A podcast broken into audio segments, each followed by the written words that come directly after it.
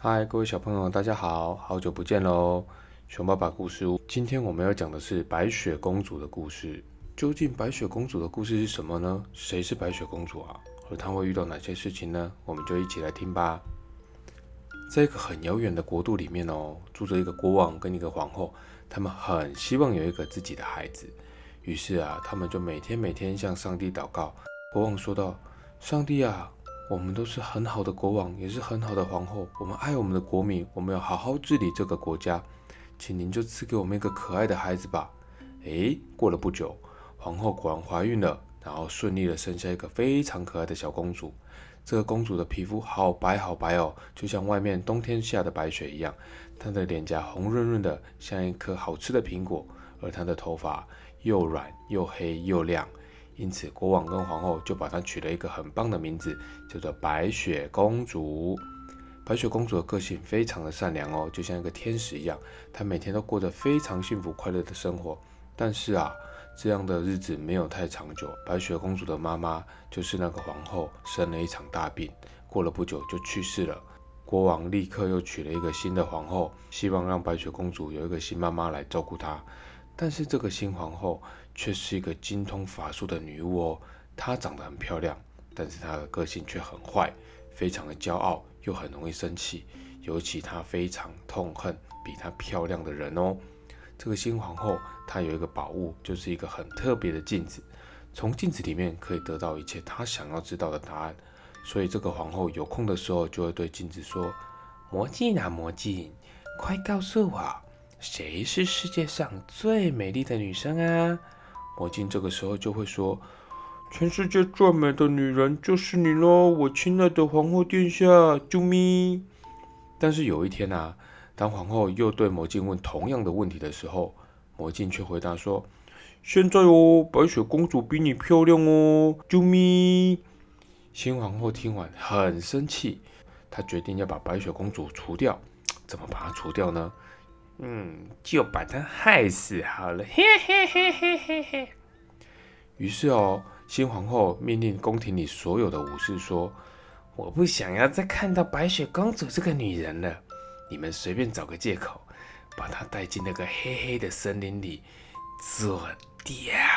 做掉了之后，为了证明你们真的把她杀了，把她的心还有舌头带回来，作为你杀死她的证据。”然后来领赏吧。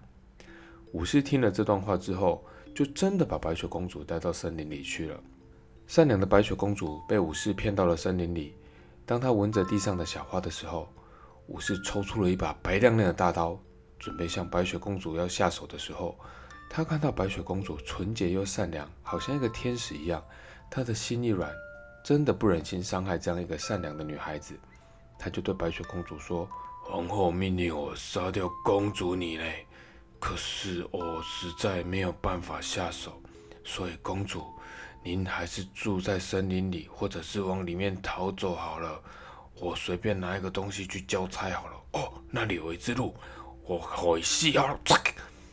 武士就把那只鹿杀死了，然后把它的舌头跟它的心挖出来，拿回去给皇后交差。白雪公主听了武士的话，往森林里的深处走去。周围的环境非常的陌生，让他感到很害怕啊！突然哦，这时候眼前出现了一间小木屋，白雪公主走过去，轻轻的敲了几下门。可是屋子里啊，没有人来应门哦，她便悄悄的把门打开，进入小木屋之后，里面有七张排列的非常整齐干净的小小的床，看起来不像大人在住的。难道这间房子住了七个小朋友吗？白雪公主在森林里面走了一天啊，她觉得又累又饿，于是就在七张小小的床上选了一张躺下来，不知不觉，呵呵呵呵，好想睡觉，白雪公主就睡着了。傍晚，木屋的门被打开了，原来是七个扛着锄头的小矮人回来了。他们发现自己的家里有人，而且是睡在他们其中一个人的床上，大家就很好奇的问说：“哦，这个漂亮的女孩子是谁啊？”咦，她睡得好香哦。嗯，这个小姐姐长得真的是很漂亮呢。小矮人们议论纷纷的声音吵醒了白雪公主，他们有点生气的说：“你为什么闯进我们的房子呢？对哦，为什么呢？你是谁哦？白雪公主把事情一五一十的告诉小矮人，小矮人听了之后就很同情她的遭遇，因此把她留了下来。坏心的皇后知道白雪公主还活着，于是便杀死了那个随便交差的武士。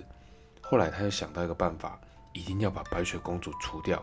嘿嘿，我只要在一个苹果外面涂毒药，让她去吃。这个贪吃又笨的公主，一定很容易就可以被我毒死。